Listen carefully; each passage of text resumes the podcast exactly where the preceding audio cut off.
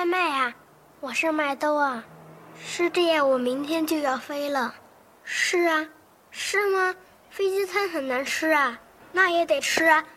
难道自己带东西上去吃啊？还说哦快点收拾行李吧。哦，你帮我跟他们说，我明天就要去马尔代夫了。那边蓝天白云，椰林树影，水星沙白。还说我来了，要收拾行李了，回来再跟你聊吧，再见。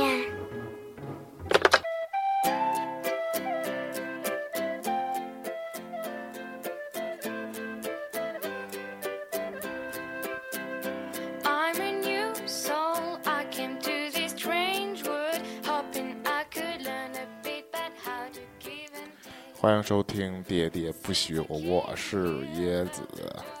你是年年，他是团长，棒极了。我们是要玩一个从现在开始不能说你我他的游戏，并不是。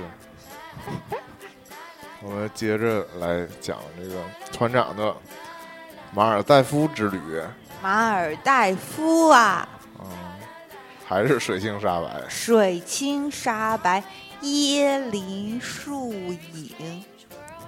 哎，那我有个问题，上期没来及问，有椰子吗？到底有没有椰子树啊？有啊，到处都是椰子树，但是他们椰子长得很奇怪，就不是那种大大圆圆的，是那种长不唠的，就椭瘦的椭椭圆形的。对对对，啊其实是椰子，我觉得它就是椰子。那能在岛上点椰汁儿吗？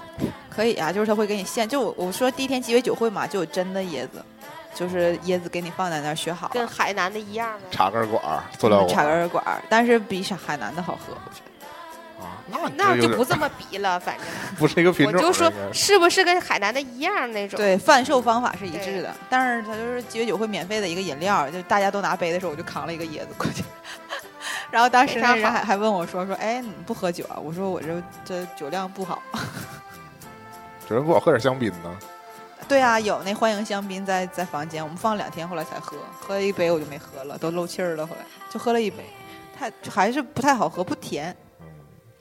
嗯，我们还是先紧接着上期吧，讲一讲这个海钓。钓鱼，嗯，上一期回顾一下是说什么？最开始扔下去，光见到就是鱼食没了，对啊，就在公益说我是喂鱼。他说他说我是那个 fish fish girl。啊 就是喂鱼喂鱼女孩。对，然后，然后我就我就说我不你说，因为你的初恋是周渝民，好冷啊，然后，然后我跟他说，我说不是啊，就就我没我没有掌握这个技巧嘛，然后，然后他那船又一直在走，然后就在中途，我当时我就想说，我到最后我们这啥也没钓着，哎，有这关键问题也没得吃啊，嗯，你说你说你们全程这个，无论是说跟酒店交流，还是究竟用的是什么语言呢？英文文啊，也是用英文呗。对啊，旅游国家肯定可以啊。对他们都会说英文，包括那个就是你所谓的你这个闺蜜和接待她的这个接待朋朋友是中国人，是中国人啊。，对，是中国人，不但是还有那个叫什么客房的管私人家吗？管家他也是中国人。嗯对，但是其实大部分也就无非那几件事儿嘛，你就英文都都绰绰有余，你就吃喝拉撒，而且团长有这么多次出国旅行的经验，就是我觉得基本绘画啊都差不多，大家到那地儿都能说明白你自己要说的事儿。哇塞，那也得有英语基础啊。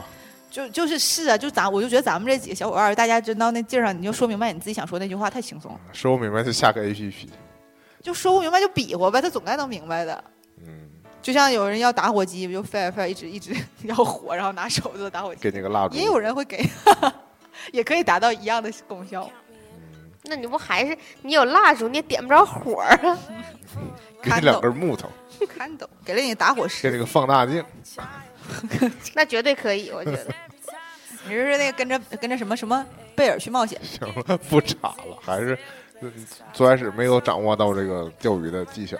对啊，没有掌握这个技巧之后，我就说嘛，我说那个，哎呀，我说这怎么怎么办？总不晚上的时候，因为他说说你这个是可以钓完鱼之后自己想下午下午的时候吃，或者晚哎上，的时候吃。那我要我又要戳穿一点了。嗯，我听说团长不爱吃鱼。我不爱吃鱼，但是我我我这两秉着年省钱，对我是真的不爱吃鱼，因为我觉得就鱼的那个腥味没有办法去除团。长就爱吃虾，这是受得了。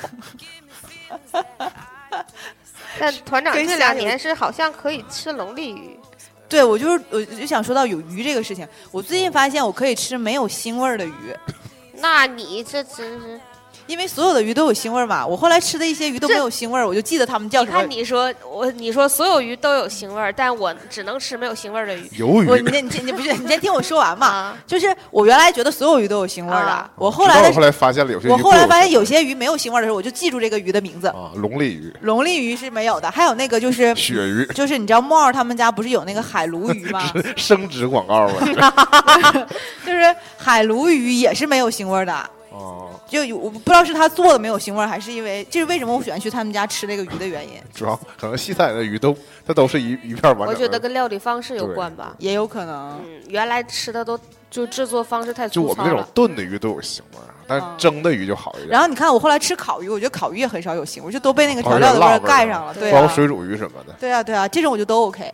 哎呀，但是就我能深刻吃出来它是腥的，我就不想吃。但你知道，你就是那秋你这个刀鱼就很腥啊，对啊，所以我吃秋刀鱼很少。你这个口味上的偏好，导致于你对这个物种进行了一个灭绝，不对，就是否定否定。对，你说你就是不吃鱼，对，其实我吃就是你就吃的少嘛，所以你就还得说你跟人说，哎，我想吃这个鱼，我想吃不那个鱼，是多麻烦。这点是这样式的，就是你告诉我说，年年告诉我团长不吃鱼，然后以至于我根本没发现这个事儿，就是我跟你认识这么多年，然后你根本没发现这个事儿，我并没发现他根本不吃，就你一点也不行有劲了哎呀，那不是，我甚至都知道阿姨阿姨不吃肉，我也不知道你不吃鱼，你说你知道我妈的偏好都不知道我的偏好，是啊你真是不是足以证明这个偏好并不一定说明他对你妈可能蓄谋已久。完了，咱俩这到尽头了，椰子，你这个简直了，这这不能不能怪我不跟你分享我的信息，那我不是跟阿姨有新的开始吗？难道？一个新的比基尼，崭新的一篇开始了呢。嗯所以究竟钓没钓到鱼？然后就说到就没说完，一打一整就插过去。然后我当时我就说，因为他说能调回去回去吃嘛，我就想说，那我总不能空手，我总该吃点什么呀。然后我小伙伴说你不用担心，因为我们钓不上来，他们也会钓上来的时候，到时候给我们的。就是他这个心理，你知道吗？就是一个 lazy girl 的心理。然后他应该还是跟你说，让你应该放松。因为他后来的时候，他就就是说对，就是在那个土豪迪拜土豪他们那边已经放弃了之后，他过了大概十多分钟、二十分钟、半拉小时，他也放弃了，就在那坐着就在那发呆。然后就说哎呀，这咋能钓上来呀？也没有，他就说说一直在有有鱼吃他东西，但是他吃吃的那个鱼鱼食，但是他也他也没没有钓鱼的可能。然后我就看到那个前面有一个就是他们那边钓鱼的人，就他们本地的带咱们去的，就叫我过去，然后我就拽，然后能感觉到那个那个那个鱼线在使力，然后我就拽拽拽拽，就真的拽上来一条鱼。然后我就跟那个鱼合影，但毕竟不是我自己钓的，你知道吗？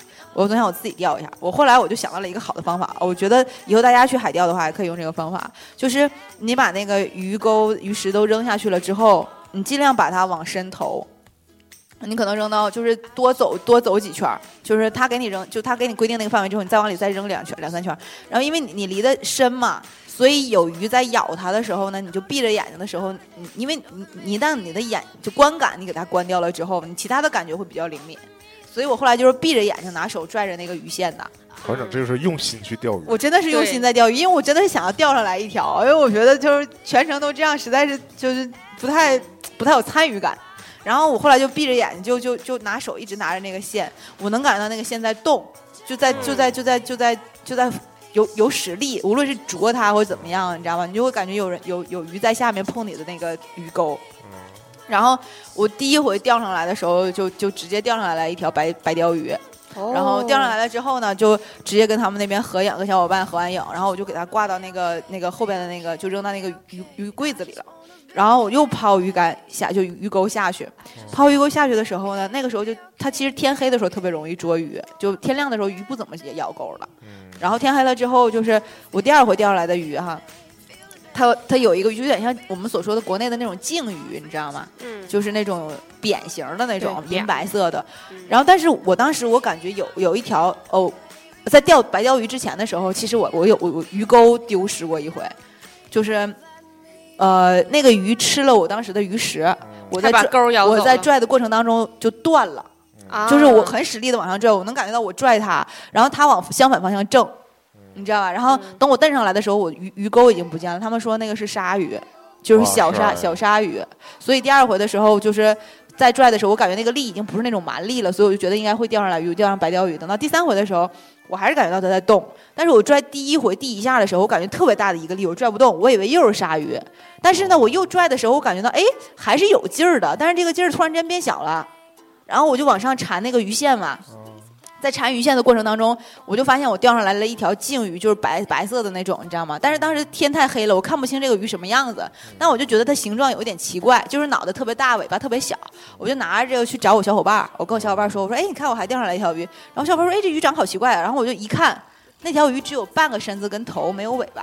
啊，被吃掉了吗？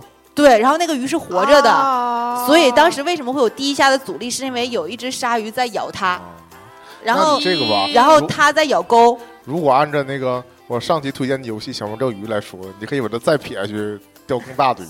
然后，然后当时你知道，当时我就说，我当时没发现这件事情，是那当时那个就是要要让把这鱼扔回到海里，那个那个就帮我们钓鱼的那个人说，我没注意，我后来一看，就因为有有光嘛，微弱的光能看得到，我就才发现这个问题。他说是应该有鲨鱼在咬它，它在吃那个你钩子上的鱼食，所以才会有第一下你没拽上来，第二下它拽上来了剩半拉身子这种会不会。有高手就连鲨鱼拽上来了？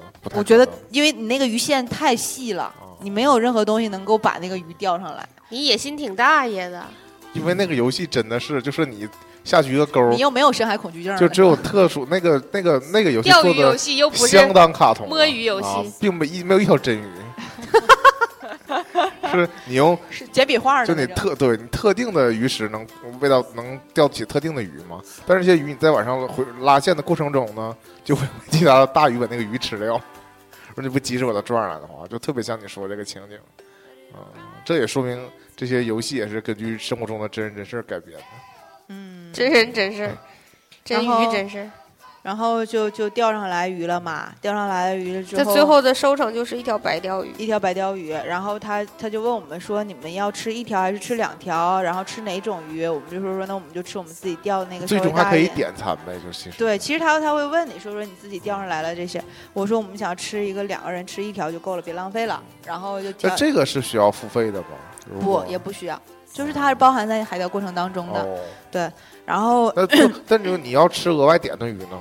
额外点的鱼的话，那你就相当于另外点餐了呀。哦对，但是你钓上来的时候，他问你的这些是可以经常给你的。哦，对，就给你的 benefits。对，然后呢，我要说一个特别有意思的事情，就是在于，因为我们出海的时间是下午四点多，嗯然后在五点半、五点左右的时候，我们游到就潜呃就潜到深海去了。那个船开到深海，就是海域附近的时候，看到了海豚，哇塞，就是那种大自然里的海豚。耶！大自然里的海豚特别特别小只，就不像我们那个游泳馆、游泳馆就是海洋馆里看到的那种哦特别大圆圆的那种，没有，它们都特别小、特别瘦，然后体态、对体态很轻盈，然后但是它们跳不高，很奇怪哦，因为它没没训练过。对，因为没训练过，所以他没有办法顶球又这又那的，所以他们是那种就是像蹦一蹦的。你知道看少年派的时候，不是有那种鱼突然飞出水面吗？是，它就是那种突然之间飞出水面一下，但是他就蹦一下，特别矮，你会叫他们叫吗？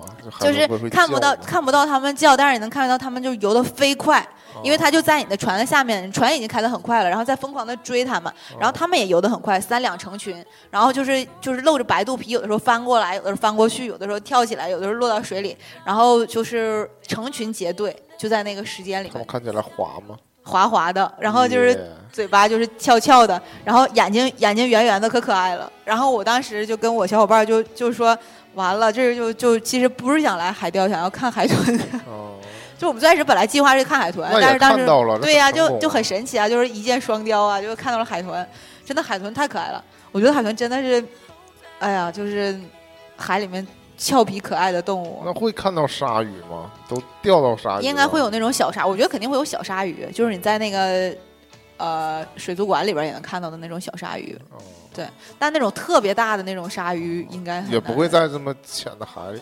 对，嗯，应该它会在深的地方吧。而是就是马代的海呢，就是你能看得到的地方，浅蓝的那种，就是特别特别透的那种蓝，就是就 baby blue 的那种蓝。亮蓝亮蓝的那种蓝粉色，然后你要深的那种，就突然之间你感觉到深，就是那种特别深蓝，就是你害怕的那种深海恐惧的那种暗下去的水的颜色。嗯，对，然后然后我们晚上可能七点半往回开，开的很快，比去的时候快。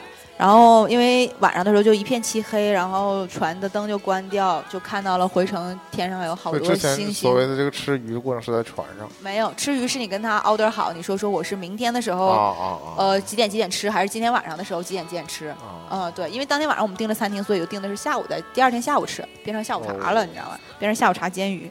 然后我们当时回去的时候，就看到天上有好多星，然后你就能看到，因为它是从远处的深海一直开回到你的海滩附近嘛，所以你能看到整个的银河。周围是不是都是黑的呀？对，因为它光特别特别小，然后它只有一个船的灯在前方，所以你够暗，你才能看到整个天上的银河。嗯，太好看了。就是又看到银河了，对啊动不动就看到银河。然后我跟我跟我跟那谁，我跟那个小伙伴，我们俩就聊说，就觉得地理地标其实挺有趣的，就是你永远看的是同同一片，对，你就是永远看的其实是同一片的东西。你在芬兰你看的也是这片星空，你在澳大利亚看的也是这片星空，你在泸沽湖看的也是这片星空，你现在在马尔代夫看的也是这片星空，就是它其实是一样的，还是有点区别吧？就方位会方方位会有点不不一样，但是你看整个的这一些年四季也不一样。，对，就是你的细微变化，但是你其实还是同一片的 东西、啊，我明白是话外音，就是说你小伙伴觉得这天空都差不多，就也没到它不是我们两个感叹的不是天空都差不多，就是会觉得大家同在一片星空下。就是你在是你在不同的地方，你你你其实看的这些东西和你当时产下的瞬间其实会有一点类似和相同。嗯，对，反正我是会觉得，然后我就会觉得大自然太棒了。因为我我就我之前的时候跟一朋友聊天的时候讨论过，就是养养孩子的概念出发，我永远都觉得让他去接触大自然特别重要。嗯，对，就是你对于世界的感知是通过看大自然和跟和跟他的这个接触能够了解到的。是的，对，所以我觉得这个太重要了。所以我就看的时候，我就有的时候我经常看大自然感动，我就可能是年纪大了还是怎么样，我原来的时候不这样。所以我现在就看越来越多这种自然景观或者大自然的东西的时候，我就莫名的内心觉得有感动的。建议你还是赶紧报那个肯尼亚那个，去把博物的那个博物杂志的那个团儿都不跟一下。对，对，我觉得我看看动物大大，我看看动物大迁徙，我会哭的，我都觉得。嗯你会觉得，哎呀，那个小动物跑那么慢，都掉队了，千万别别落下，对啊走丢了之类的。就会有这种，就可能也也可能就是我我小的时候吧，我只是会觉得出去玩有猎奇的心理。现在长大了，现在就觉得出去玩会有那种静下来感叹你自己真的是太渺小了，没有什么能力的这种心理。嗯，还有一种对比的心情哎，在、啊。那就会看见流星吗？我们那几天没有，但是在那个在那个能见度下，我觉得看到流星很简单。对，然后我们当天晚上就去吃了那个一个亚洲餐厅，吃完亚洲餐厅的饭就是什么什么，呃，那天吃什么？吃的是黑黑椒蟹。然后还有什么什么虾，就反正都是海鲜那些东西。吃完了之后，晚上的时候我们就扛着相机去拍星空，然后就在码头，码头那个时候就就有那个沿路的灯光，然后等往楼下望的时候，你看沿路的灯光，这一一溜儿这灯光下面全部都是鱼，什么鱼都有。嗯，就跟着光呗。就是它就在那一片海域游，你之前在家你家楼下看到的那个玻璃下面的那些鱼，全部都在那一片。嗯，嗯，然后在那游啊游啊。是不是相比起来，这个在夜里的鱼比在白天活跃？嗯，就是就是它多且成群。哦，嗯，然后呃，我们后来就跑到码头去拍星星。嗯然后，因为我我其实我说白了，我有的时候我觉得我会有点，就是一片漆黑的时候，我会有点恐惧，嗯，对，就没有安全感。呃因为我本来就有点，就我觉得我有点夜盲的哎，那个、你们这个那个状态，一片漆黑，是说你们互相之间都看不见了吗？能看见互相，啊但是你一旦走远的时候，你是看不见前面的路的。嗯嗯，它码头就只有一一溜儿是有光的，你再往前走哦就没有光了。嗯然后我小伙伴当时让我去完全没光的一个地方去拍照片，因为那个地方你拍的时候你能拍到整片星空嘛，嗯，因为它光低光感低嘛。是，但是我到那儿的时候，因为那条路特别暗，然后我特别特别没有安全感，因为我我一到晚上的时候，我就觉得就就夜盲 确实，反正就是有我上上电影院我不也是嘛，就是就是找不着，我就很紧张，所以我往那边走的时候，我整个人心都特别特别抖，然后他就说没事你就去啊，怎么有什么要害怕的，就咬着牙就去了，就拍完了照片，回来看我觉得哎好好好好看呀，就是整片星空在下面，你人。但我觉得这需要足够的信任。如果两个人就走到一半，突然一个人就藏起来了，我觉得这是非常就会哭啊，对我就会哭啊，我这种熊蛋包当场就会哭出来给你看。找不到回家的路了。对啊，我要一张火车票回家。然后，然后后来我小伙伴也往那边走，也也也一样拍了照片。然后我们那天晚上的时候就回到房间睡觉，然后回房间睡觉，我躺在床上的时候，呃，我们晚上的时候就是看完。哎，是是那天晚上看完星空吗？我想想啊，对，是那天晚上看完星空。看完星空了之后，然后我那个我跟我小伙伴被邀请去那哪儿？去那个酒庄喝酒。对，然后我们去酒庄喝酒的时候啊，就是喝了，酒庄就应该都是红酒了呗。对，它有一个地下酒窖，那是唯一一个有地下酒窖的什么岛，好像是说。哦，然后我们就是它就恒温是十八度，哦然后因为我们俩都喝不了多少，所以我们俩去的时候就一人喝了一杯。但我你知道我这人喝完酒就特别松嘛，就是特别的兴奋，也不是兴奋就傻笑，。就是傻笑跟困，所以我后来就是，呃，维持着我自己的意识在跟他们聊天，聊完天等我坐上那个 club car 回去的时候，我就困啊，然后我就跟我小伙伴一直在那傻笑，然后，然后整个人特别特别松，然后等等回去就是澡也没洗，因为太困了，然后我就直接就是洗了个脸，嗯一天洗五六个澡，不在乎最后这个澡洗。然后然后就就太困了，倒倒洗完脸卸妆就倒下就睡觉了。嗯，然后我小伙我小伙伴就说说你就是说我回去的时候就整个人特别特别松，特别逗逼。然后到家洗完睡着就很快，但是睡着之前的时候，我当时就觉得这趟这趟旅程，又觉得我好久没有这么轻松过，就是有一种。彻底放空。对，就什么都不用想，你也不用管情绪，也不用管这些生活呀、工作呀、琐碎呀、感情啊这些东西，你都不用思考。但我觉得不得不添铺垫一点是说，你这刚从北戴河回来几天时间就出发了，一周不到，几乎就是无缝衔接。是啊，所以那首歌就给我写的呀。啊，马尔代夫不遥远，嗯，北戴河也有春天北戴河也是乐园。啊，野百合也有春天，对啊，然后，然后就是，就是就是觉得挺挺开心的，就在于有这么一段时间是哪怕几天，也是完全就是阻彻底放松。对，阻隔掉了你之前的这些烦恼和困惑这些事情，所以就说。海岛还是有疗愈的作用。当然呀，而且我觉得旅行这件事情其实很容易让你抽离当时的生活嘛。对，这是一个重大作用嘛。对，这也是为什么大家特别喜欢出去玩的原因嘛喜欢。说走就走，其实你出去玩真的不是说你有的时候 解决不了任何问题。对你出去玩，你早晚还要回来工作，对吧？所以你出去玩，你真正就是当时当下你的这个心情，忘掉这一切就行了。对，暂时逃离这个这个困惑圈，对。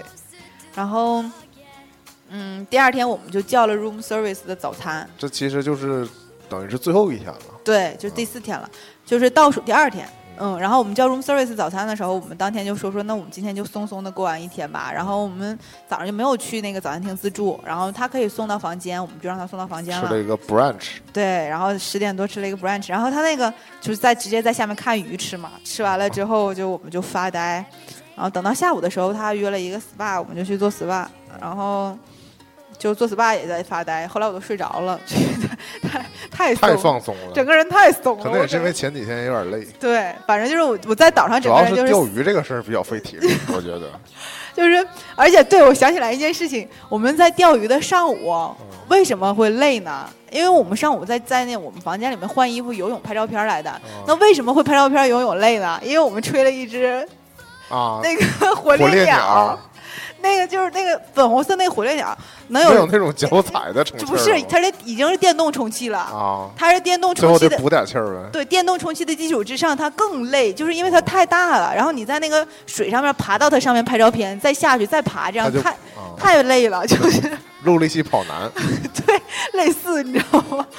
累录了一期体力活，整个人特别崩溃，然后就就整，然后再加上下午又去钓鱼，然后晚上睡觉喝了酒，就就一直都特别乏，然后第二天做 SPA 就 睡得特别香，然后下午的时候我们就溜溜达达参观了其他一些房间啊、总套啊什么的，看了看，还挺有趣的。就是总套那边有的时候会有海豚游过，成群的海豚在下午的时候游过，嗯，反正能就是透露一下这些房间大概的价位吗？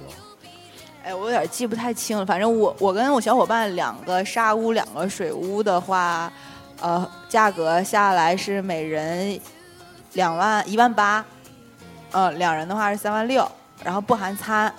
你要是含餐的话，餐如果你单点一顿是一千五，差不多人民币。哇塞，嗯，呃个人人均。但如果你要是按照含餐的价格的话，它应该有餐包，但我不知道那个是多少钱。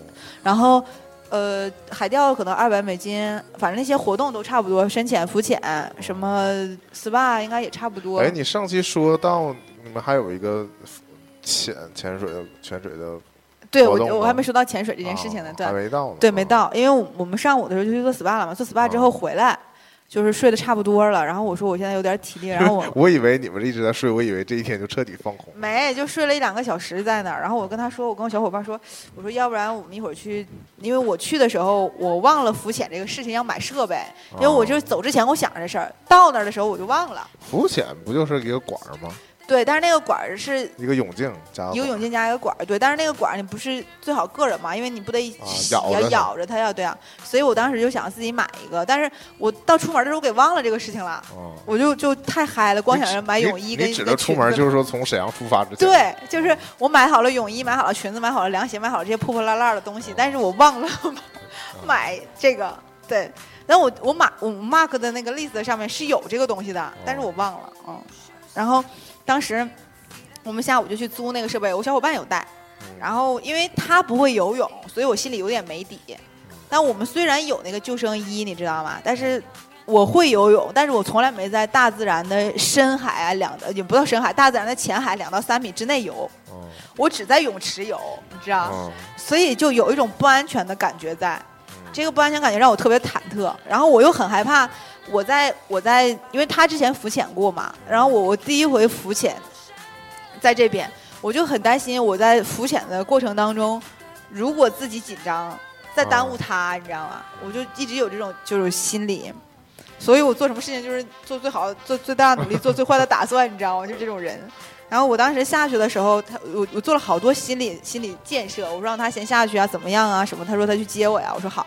等我下去的时候，我那个泳镜就往上就漾起雾了。就起雾没有，因为它有啊涂那个起雾的那个水的那个东西。嗯但是我感觉我那个泳镜就是那个有进水，因为我已经勒很紧了，嗯但它有水往里面涌，但是我鼻子是在那个泳镜里的，你知道吧？嗯，对吧？所以我在那个时候应该不用鼻子呼吸，对，所以我不用鼻子，但我感觉鼻子进水了，哦，所以我就觉得有点呛。嗯这个时候我咬那个嘴儿的时候呢，就是正常在下面看，我看到了那些珊瑚礁，但没来得及看鱼，在往更远的地方游的时候，我就呛到了。啊呛到了的时候，我就整个飘起来了，我就往我，因为我把救生圈扔到水里了，我就往救生圈的那个方向游，去想要去拽那个救生圈，我就跟我朋友说，我说不行，我说我刚才呛到，我就是疯狂的咳，然后我就拽着那个救生圈游到那个回到那个我们家楼下了，然后我说我我直接就坐就是坐电梯了，我就就直接回去了。对，我就踩着那个楼就没有做梯回去了。第二回尝试呗。没有做第二回尝试，因为我当时我我被呛到那一口水了之后，我就整个人的恐惧哎感都袭那来了，你们这种浮潜就属于是完全自助的呗，就是也不会没有其他人。不会有一个人指导你在没有旁边啊。对，所以你可以去找那个他是深潜，你你可以找深潜中心的教练帮你，所以他是但他他等于是说当时带我就是在家楼下了。就他等于是说，就是如果你有这个技能，你就可以自己这么这么去玩儿。对，但是如果你不会的话，你可以去找到你的教练。对，但当时我我太我太 trust myself 了。还是有点紧张，我觉得。对是。嗯，特别是经过有一次因这个，为主要问题就在于，因为我们两个人就是游泳都不是特别擅长。哦，但是这再一次证明了这个，回可以回去回听一下那个帕劳那个节目，就再一次证明了这个潜水跟会不会游泳没有不发生关系，对没有关系。真的没关系。嗯，而且恰恰很多不会游泳的人，潜水潜的很好呀。对没有这种心理负担。对。然后我当时潜下去的时候呢，正好赶上隔壁房间老外，你知道吗？嗯一个金发碧眼的妹子和她男朋友在那儿喝红酒，泡在那个自己家的 personal 的那个小泳缸里。所以你觉得这样生活也不错？不是这样生活也不错，是我当时觉得很尴尬，因为我整个人呛得要死，你知道吗？人俩在那儿特别罗曼蒂克在那儿，然后我就想说我怎么办呢？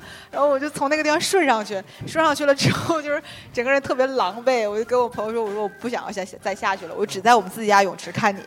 然后我又，给我一杯酒，然后不是，我要忘掉这一切。然后我又很担心他，哦，因为我他不会游泳嘛，然后他自己一个人，然后那天浪特别大，就五六点钟有浪啊，浪特别大，我就很担心那浪把他就吹，然后他还游的特别远，我说你不要再游到那个你够不到游泳圈的那个位置了，哦因为我我明知道我自己肯定下不去嘛，哦，然后他要对他要真怎么样，我又我又没有别的办法，我就觉得很无力啊、就很紧张。然后他他又在那游啊游啊游，就游的还挺开心的。然后他又拿其他的一些设备，我们俩就合影，我就一直都在岸边默默的，嗯 就是呛了那一下之后，我的整个人都都就安静下来了，你知道吗？对但是我想说，幸亏这件事发生在最后一天，对，要发生在第一天的话，可能以整个影响你以后那这个。倒也不会，我就不下海了呗。对呀、那不就是但是泳池可以呀、就是我游泳，哦我就是在封闭的人造环境内没问题。我特别害怕的就是那种自然的水域。但你不会更害怕在那个水屋上面住吗？那倒还好，因为它还是看不到的那个，它没有那种大大车大船快速走过的那种让我恐惧的那种感觉。对，然后我们就就就浮潜嘛，浮潜完事儿了之后，我就平复了一下我的心情，然后我们就去洗泡泡浴。然后洗完泡泡浴了之后，我就去冲澡，结束了这疲惫的行程。然后晚上就去吃饭，然后吃完饭就收拾屋子了，收拾收拾完。听明白了，所以就是游泳、洗澡、吃饭、对，就是抽睡烟觉、洗澡抽。烟喝酒烫头，跟于谦儿一样，你知道吗？就是，我就说说于谦儿的日常三件事：抽烟、喝酒、烫头。我们就是游泳、洗澡和那个吃饭的这几件事儿。然后这个你们这个皮肤除了就是泡晒，对然后泡然后我要说的事情就是在我们当天晚上回去又去吃那自助餐，然后跟他们那个呃私人管家和他们又聊了聊天，然后这些东西都弄完，私人管家还负责陪聊啊，就有的时候会说几句话嘛，然后说说话、聊聊天儿，然后还陪别的吗？你们也没敢叫，没敢问，没敢多问。然后，然后我们后来就就就跟这个所有的这些看看人白百合，跟这些七七八八就是做了个道别，嗯，然后对，差不多基本这个行程就结束了。，对，就基本上结束了这第四天的行程。然后第四天行程结束了之后，晚上的时候。就是他们马尔代夫很有意思的地方，他们每天打扫两遍屋子，每天是早上九点跟晚上八点七八点，嗯、因为你为什么会打扫两？我在第一天我们俩很困惑，后来我们明白了，因为那天要我洗五七八遍澡，啊，所以他总要来帮你清洁这个房间。然后，嗯，我们有带好多，我们有带美金，但是没有好多一元两元的这种美金。啊，小费，对，你要给他们小费啊，所以我们后来就是在就 有点狼狈，那不给小费呢？就好多中国人不给了，啊但是就是不好意思嘛，麻烦人家天天给你收拾这收拾那，又让你拉拉这拉那的，天天叫人 club car 干嘛呢？你对吧？所以小费怎么给法？就放在床头啊。就是他如果在房间敲门来帮你打扫的话，你就直接给他本人就好了。然后比如说像我们那天从沙屋走的时候，就直接扔在房间里了，就给他了。对，然后呃，放一张一本美金，他也不会拿走，不对会觉得是小费。，对，就有有一回就是我朋友跟我聊，他说有一回他去那个飞机玩，然后就那天没有零钱了，就给了那个那个服务生五美金。服务生那天晚上特莫名的热情，给他们拿了六瓶水，然后然后拿了多少个毛巾，什么有的没的的，就是对，特别逗，嗯，然后嗯，反正就建议大家，如果去就是需要花美金的地方的话，可以多换一些零钱。我发自内心的说，可能听我们节目的听众还 说不定会有机会呀、哦对吧？大家哪怕跟团出去玩有土豪们，对呀、会的。嗯，然后说到说到说到那个，就是收拾完这些东西，然后我们当天就是整理这些行囊，因为马尔代夫真的没有什么东西可买，嗯所以好就好在你的行李带去多少，回来也就那点儿。但也是会有旅游纪念品吧？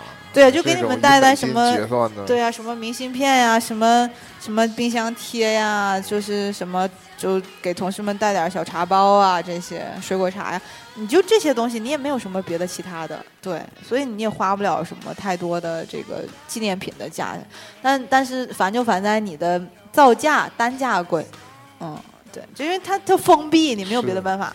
然后我们当时后来的时候，我们就在岛上把能买的好看的东西，能够必须要送给他，以防去别的地方买不到的这些东西买完了。嗯然后，但是边边角角的那些想要送的那些就没有当时采。然后我们等到第二天早上的时候，我们就整理行囊就回去了嘛。然后回去了的时候，就是呃，就还是坐水飞机，相反的这个行程，坐水飞机再坐飞机。坐水飞机的时候，然后他们就有送机，然后就是有有发那个，就是大家每个人手里拿牌儿，你知道吗？然后写的写的就是什么阿罗哈，阿罗哈夏威夷，，他写的是 Thank you for staying，然后是 See you again，然后但是我们都已经都已经上水飞机了，他们才把这牌儿翻过来。然后当时我小板吐槽说早干嘛来着？我想合个影什么的。对，然后就挺还挺他就是给你看的，不是就就给你拍的。对，就美好的回忆嘛。但是你蛮还蛮伤感的。对，然后我们就就飞回来，因为水飞机飞的时候，你永远能看到就是海面上有好多好多各种各样的岛嘛。嗯，然后这些岛就会在你的那个就像航拍一样，对，然后你就能看到好多好多岛，然后大部分的那个就在马尔代夫周边的那个就是海域，只要水飞机飞到岛，叫做拉克代夫海。嗯，然后后来我们在在十一点，我们飞机是下午两点多，然后我们到达马累机场的时候是上午十一点多，然后当时那个呃，就马纳法鲁的那个负责人那边接机的就问我们说，你们要不要到 City 附近转一转？嗯如果你要到 City 附近转一转的话呢，你可以做一个小的快艇的船，然后给你们运到那儿，大概三五分钟哦再回来。去别的地方也是需要坐在海上。对，因为你的那个飞机场啊是单独的一块儿，啊，然后你要专门的只填了飞机场。对他问我们要不要去马累，就是你相当于哦要不要到首都嘛，市区里。所以我们说说可以去啊，因为闲也是闲着，只要给他点小费就 OK 了，我们就去哦马累了。然后就有一个呃，就是导游，也是也不知道是导游，反正就就地陪，就类似于什么、哦对。你会有个 guide，然后他会带你走这条路，然后我们就跟他绕着整个的这个马累，就是坐了一个小小快艇，不到三两分钟到了之后就走马累，然后坐了他们那个出租车，就是刚才讲到穿大褂、大胡子、戴个帽子这个小司机带着我们走，然后他就问我们说说因为时间有限嘛，所以你们要干嘛？我后来就觉得我们有点被坑了。啊，其实你们没有什么可干的。不是，他问我们要干嘛，我们当时说说我们想要买点小纪念品，因为我们在买那个岛上面买的东西好看的已经买走了，再加上单价又很贵，然后他又给我们拉到了一个他可能就推荐的一个地方，哦然后我们到那地方了之后，就是呃明显感觉到就是当地的这个就就是滑头的商人购物，店，就也不是购物店，就是你会感觉他们上这些东西其实就是义乌小商品城做的这个，但是他就放在了马达马达马马马尔代夫嘛，所以你就就买嘛。买的时候其实我有在在质疑这些东西，其实就是就是 made in China，然后又很低的造价的这些，但是就为了买个氛围，所以就在那边周边买。然后买的差不多，然后但我们当时私人管家说说，其实飞机场里也有这些七七八八的小东西，就是免税店里。我们当时也说那也挺好呀，然后我们就就是紧跑慢跑的时候，把这些东西都买了一部分了之后，回到了那个机场。哦，机场安检啊，说说到安检这个事情特别逗，因为我们当时我我从国内飞马代的时候，安检我当时有放那个仙女棒，你知道仙女棒吗？就是会燃放的那种小烟花，冷烟火。嗯，呲花。对，就是那种就是铁棍子上面我不太懂这个冷烟火。冷烟火，就是它它它着你身上是不会烧到的，啊，对但它也是实际燃烧的。它是燃它是亮着的，然后需要用火烧的，但是它不会。最近才听说过冷焰火这个这个词出现的。对，它就是拍照片的时候大家会用到的一个道具。当时从中中国出关到马代的时候，他没有查到这个东西有问题，嗯，但是我在从马代飞回中国的时候。他就说说你有 fireworks 在你的那个嗯呃包里对箱子里。我说我说对啊，然后因为他打开了之后发现是中文，啊，他就问我说：“说你这个是中文吗？”我说是。他说你是从中国带过来的吗？我说对。我说因为这个没有什么安全隐患，我在中国没有检查出来问题啊。然后我说我我不知道是因为是他没检查出来，还是说这个东西本来是符合规定的，嗯对吧？然后我就说我说那我现在情况应该怎么办？他就拿我护照印了一下，嗯然后印有护照的时候就是有点波折，然后印有护照他就说要我要求我手写，我问他手写什么，他说就手写这个东西是从中国带的。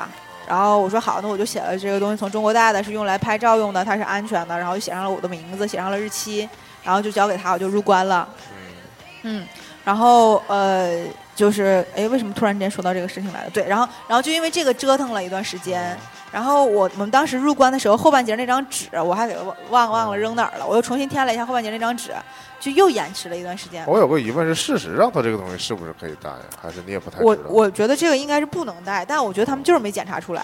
啊，嗯，反正就是就反正就没没有人管我了，就是反正去的时候，对，可能也是因为太凌晨了，他们就没睡醒，哦不知道。然后，然后我们当时回来就有点晚，然后到那个免税店的时候啊，我当时想买，想给我爸买买那个买东西，想给我妈买东西，想给小伙伴们买，看看那个冰箱贴什么这些东西。然后我朋友要给他朋友买烟、买酒这些东西，我们俩就转一圈都要交钱了，嗯，然后就听到那个 final call，你知道，他就哦叫说叮呃叮 JD 四五六啊，在几点几点已经是最后一次。要登机他他他叫的是英文，因为我听到他航班号了，是然后脑补的我是然后周边又特别吵，我当时就很紧张，因为我之前在国内不是有过没赶上飞机的经历吗，然后就这种这种恐惧感就袭来，我就想说怎么办？然后当时我就听他喊，然后我就我就问到那个当时的工作人员，我说你能不能就听清楚他说什么？他说他听不太清。然后第二遍他变成了中文，他已经是喊了第四回的时候，我才就是能够听得见，因为离那个就差你们两位吗？不是他没点名，哦，就是他 check in，他告诉你说是 final call，但是他没有点名每谁谁谁。嗯然后我就听到中文就说说这是最后一次提醒大家登机，请大家到一号登机口登机。然后我们俩账都没结呢，你知道吗？我当时我那个服务生叮咣给我介绍这东西多好，什么什么什么的，我都要交钱，我就贼不好意思。然后不是我没啥，我都到那个都到柜台了，我要 pay the bill 了，你知道吗？然后我把东西放在那儿了之后，我就说我说我要去看一眼我登机口，然后服务生就说然后、啊，耽误大家时间呢，然后然后我就很不好意思，我没插呀。你好烦呐。然后我当时我就说，我说你就算了，我这东西先放这儿，我要去看一眼我登机口，要不要我要赶紧走什么样的？然后我就扔在那儿了。然后这个时候我朋友就跟我说说，哎，我刚才看到好多可爱的冰箱贴，我们一会儿得回去买呀。然后然后到到登机口的时候就发现没有办法回去买了，只能上飞机，哦，因为就是他两点十五飞机，他那时候已经四十五了，提前半小时就马上要关登机门了所以你们，就是变相的逃单，就也没有啊，我们也没有本来就没有拿走它。就是说挑选东西之后放在了结账的柜对台上，就你知道吗跑了？。你知道有多遗憾吗？我们俩后来在那个上飞机了之后，我们俩就全程都特别丧，就说钱没花出去的感觉太不好了。就是他说他后来看到了好多冰箱贴和那个好看的那些明信片，然后当时他想叫我一起买，但是他当时自己没付款。等到等到叫我买的时候，我已经来不及买了。所以教训就是说，不需要去市区里转，对就应该在免税店里对挑点好看东西买了就算了。对，但是也也不能这么以偏概全，反正当时的心心情就是这样的，就很很难过，就觉得就你知道那种感觉，就是这明明是属于我的，我应该可以带回去的。凡是钱能解决的问题都不是问题，对啊，后来我们时间才是大问题。不是不是，你知道吗？钱能解决当然不是问题。后来我们在淘宝发现了同款，啊，那就又没什么遗憾了。那说明这东西有 就是国内的。嗯后来我在市区买的那个什么其他的一些七七八八的也都能查得到。是，哎呀，这结合我们之前节目叫，就是这个上当受骗嘛，所以就是，就凡是旅游的地方，无论多高端洋气，总是总是有套路。想要逃逃避这些套路，还是还是有点难。只不过就是那个钱花多少的问题。嗯，但是回程的飞机餐因为是马累这边配的，就比哦去的时候要好吃。会会有海鲜海鲜吗？有没有海鲜？要的鸡肉面，但鸡肉面那个胡萝卜就是那种水果胡萝卜，小小的一根儿的那种，嗯，还挺可爱的，吃起来甜甜的。反正就是觉得比国内做的 用心一点，也不是那种烂糟子给你怼里边儿让人吃。是，嗯然后就回到了这儿，然后然后因为我们俩啊回到国内的时候嗯，是也是凌晨，回到国内我想想是几点啊？啊，回到国内的时间是呃一点多，嗯十二点一点那样的，嗯，然后我们就叫的那个就也是回到北京嘛。对回到北京，回到首都机场。然然后我们又叫的车到的那个，就是从手机场回来的时候，因为我们俩就当时计划是坐软卧回沈阳，嗯所以就睡觉嘛，就到了就直接睡觉了。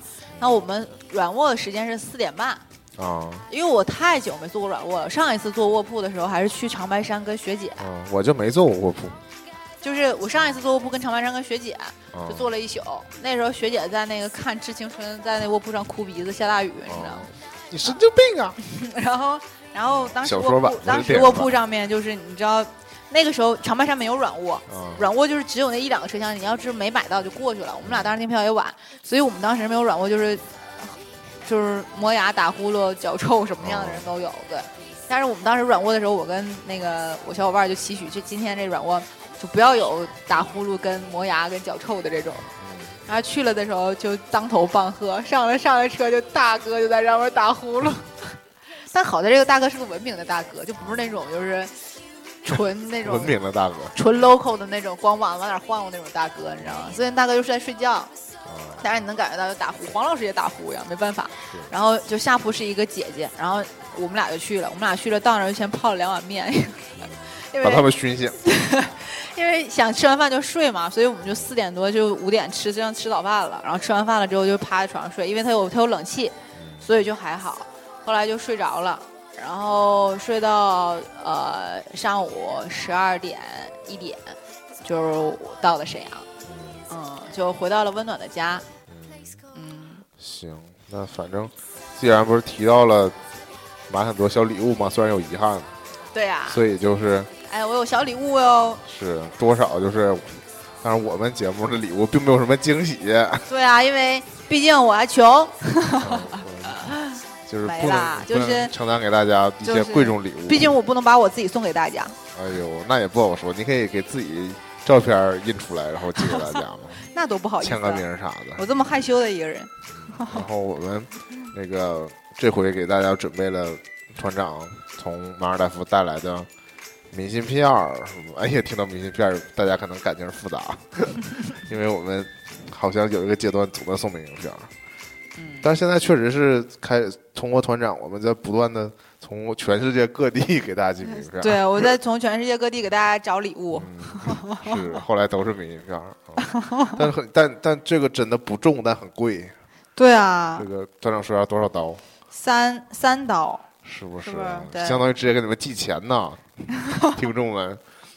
但如何获得这三刀呢？啊，当然你拿出三刀你也花不了，是两两两点几刀还是三刀？记不住，反正二点九九刀啊，那就是记不。太住。嗯，然后那我我们怎么抽呢？就是这样，就是大家通过无论是微博啊，还是微信呐、或者是几个什么荔枝什么 Podcast 考拉之类，对，只要给我们留言，就在我们这两期节目随便哪一期啊，如果是微博，你可以就转发留言嘛，对吗？转发评对论呀、啊，然后至于我们抽谁啊 抽谁？啊，这个小鞭子抽起来最。后我们也会在那个相应的平台回复给大家。但是会不会寄丢啊？你要装在信封里那种寄吗？还是怎么样？还是快递？那我还是装在信封里。上一次给大家寄大批模、大规模给大家寄名片的时候是装在信封寄的，但后期呃后给我反馈的不多，有收到了给我告诉我的，也有那个石沉大海的也有。那就快递给他们好，呃，还是选择用那个什么吧，用平邮啊，对呀、挂号信。只要就是呃被抽中，我需要问一下你们的地址吗？如果这也可以，如果给我一个那个快递地址也可以，那就寄快递。现在大家，哎呀，这就是一个讽刺嘛，就是寄明信片竟然还要用好快心酸呀、用快递对啊，就是我在我在澳洲给我自己寄的明信片也寄没了。都没有收到。我在我在我给大家在在就是给我们小伙伴们哈、嗯一起寄的明信片，只有在日本寄的你们收到了。嗯，我在呃小伙伴还有一些什么在国内的什么成都这种能寄的收到。我在我在台湾寄的，还有我在都石沉大海了。对我在澳大利亚寄的全部都石沉大海了。我不知道是因为快递员觉得它好看呢，还是真的就丢了。说明日本人比较严谨呐，就是哎呀，也不能这么胡夸他们。那也不好说，因为那个哎呀，又修出。我前一阵子那个我韩国的也收到了，嗯，我有一个朋友不是去了南极，嗯然，后收到了。嗯，不是，然后他，嗯，就我有留地址给他，他给我寄明信片，但是到目前为止，据他的反馈说是，南方的朋友们都收到了，北方的朋友们都没收到。就北方丢明信片的频率特别高，但是你就像那哪儿啊，像上海啊，像厦门啊，就这种就是文创行业比较发达的，他们都很能很容易收得到明信片。就是自己卖明信片的，基本上都能收上。主要他们都有一个信箱，我们始终缺乏一个信箱，对吧？我们就是反正至少至少我家那个楼里有信箱，但是它基本变沦为了一个那个广广告告投放地。对之类的。团长还记得那个我家门前不是有一个油桶，对啊、但是宣布前网点已经取消邮筒，那个油桶取消了。失败。唉，行，那就拉回来吧。我们这个心酸呐。团长的马尔代夫之旅，就给对，大家团长热爱大自然。就给大家奉献到这里。但我真的是非常期盼，这团长总是给我们带来一些就是惊喜。他总是一去之前就说：“哎呀，我之前也没有准备去啊。”然后就突然就莫名其妙就去了。就有这个机会就去了，以这种以这种理由啊，去了多少个地方了？大家回去翻一翻我们节目找关键词钱多多，你就能翻出来他去了多少地方。给我们的给我们的那个告诉我们都是说，哎呀，突然就有了个机会就去了。这次也我能怎么办？我也很无奈呀。是不是？我懂少脸，你行了，你基本上也没愧对那导游证了。对，没有愧对我的专业，对吗？嗯，是的，好好虽然没没有成为一个专业的导游人员，但是我成为了一个业余的导游人员。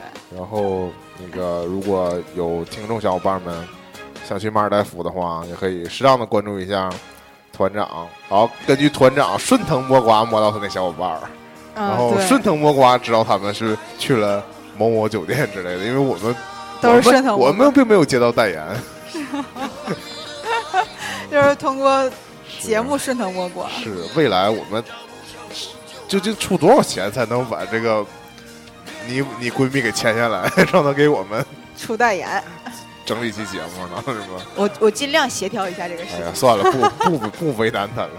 对我怕他紧张，他肯定会紧张。做成 Papi 酱那种也行，就是他拿起话筒，他整个人就我们紧张。不是说邀请他加入我们，是我们可以互相商务合作嘛，商业互吹，捧不红我们还能捧红他吗？虽然他已经比我们红多了。